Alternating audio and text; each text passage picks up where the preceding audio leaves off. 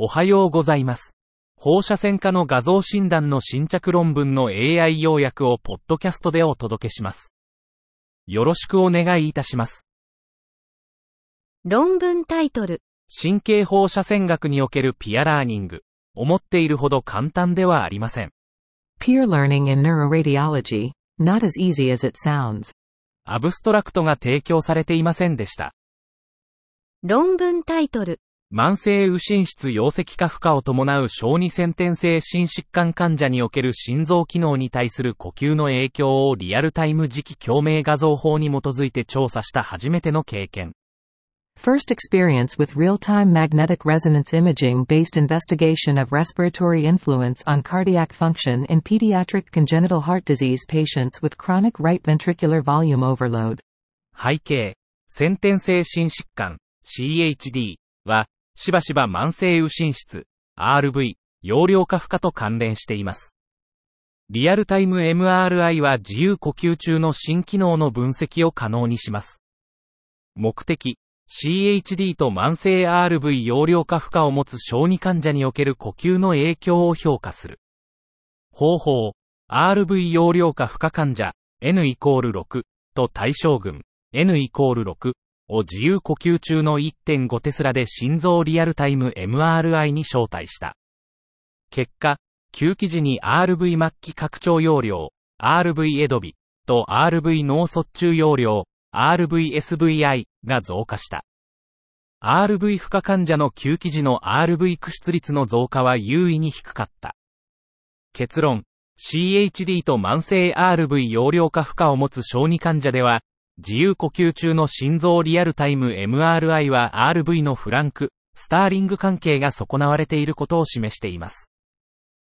論文タイトル、小児神経疾患における磁気共鳴エラストグラフィーの臨床応用。Clinical application of magnetic resonance elastography in pediatric neurological disorders. 磁気共鳴エラストグラフィーは、ソフト組織の年段性力学特性をマッピングする新しい MRI 技術です。手触りに似ていますが、定量的で、触診できない領域にも有用です。非侵襲的で、組織の微細構造の完全性を反映する生体内測定を提供します。大人の脳に対する研究は増えていますが、子供に対する研究はまだ少ないです。このレビューでは、診断神経科学と小児脳評価の影響の可能性について議論しています。論文タイトル、スタージ・ウェーバー症候群の小児における動脈スピン標識、ASL、寒流、訴求的横断研究。Arterial spin labeled, ASL, perfusion in children with Sturge-Weber syndrome. A retrospective cross-sectional study. 目的、スタージ・ウェーバー症候群、SWS の脳内血流異常と病気を評価するための ASL 利用の可能性を評価。方法、31人の SWS 患者の ASL 血流画像を2人の小児神経放射線科医が評価。結果、31人中7人、23%が過剰血流、15人、48%が低血流、9人、29%が正常血流。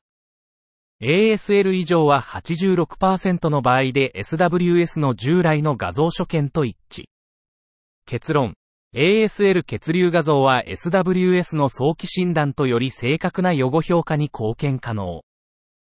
論文タイトル、フォトンカウンティング検出器 CT 上の仮想単色画像再構成における水管洗顔の最適な目立ち度、従来の MDCT との比較。Optimal conspicuity of pancreatic ductal adenocarcinoma in virtual monochromatic imaging reconstructions on a photon counting detector CT. Comparison to conventional MDCT. 目的、水管洗顔、プダックの顕著性を新型の光子係数検出器 CT、PCDCT の仮想単色画像、VMI で分析し、エネルギー統合 CT、イード CT と比較する。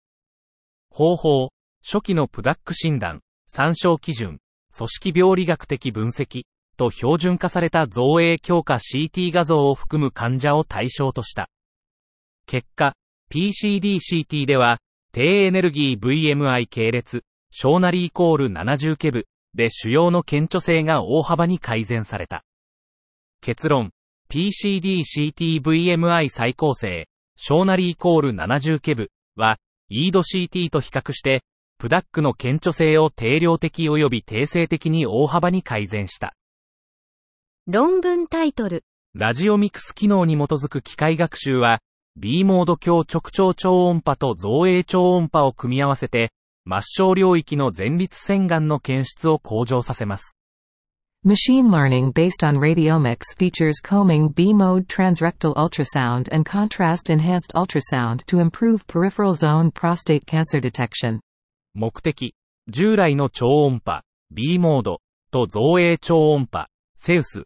を組み合わせた放射線学的特徴に基づく機械学習モデルを構築し、前立腺がん、PCA の検出を改善する。方法、B モードとセウス検査を受けた166人の男性を対象に、リスク因子を収集し、多変量ロジスティック回帰分析を用いてモデルを構築した。結果、7つのカテゴリから3306の特徴が抽出され、最終的に32の特徴が放射線学モデルから選ばれた。年齢、プサード、TPSA、RT が良性と悪性の PZ 病変を識別する優位な独立予測因子であった。結論、B モードとセウスの放射線学的特徴とリスク因子を含む予測モデルは、PZ での PCA 検出の有望な診断ツールであり、臨床的意思決定に貢献する可能性がある。論文タイトル緊急系動脈ステント留置術後にチロフィバンの静脈内注入で治療された急性虚血性脳卒中患者に対する有効性と安全性の結果。Efficacy and safety outcomes for acute ischemic stroke patients treated with intravenous infusion of tirofiban after emergent carotid artery stenting. 研究目的。急性脳梗塞患者における静脈内ティロフィバンを用いた緊急系動脈ステントの有効性と安全性を評価。方法、主要エンドポイントは症状性出血。副次エンドポイントは90日間の機能的結果と死亡率。結果、62人の患者中、21人、34%がティロフィバン単独、41人、66%が併用療法を受けた。ティロフィバン単独群では、抗凝固薬と抗血小板薬の前投与が優位に多かった。症状性出血率はティロフィバン単独群で優位に低かった。4.8%対27%、P イコール0.046。結論、ティロフィバン単独の抗血小板療法は、重篤な脳内出血の発生率を低下させつつ、急性系動脈病変による脳卒中患者の機能的結果を改善する可能性がある。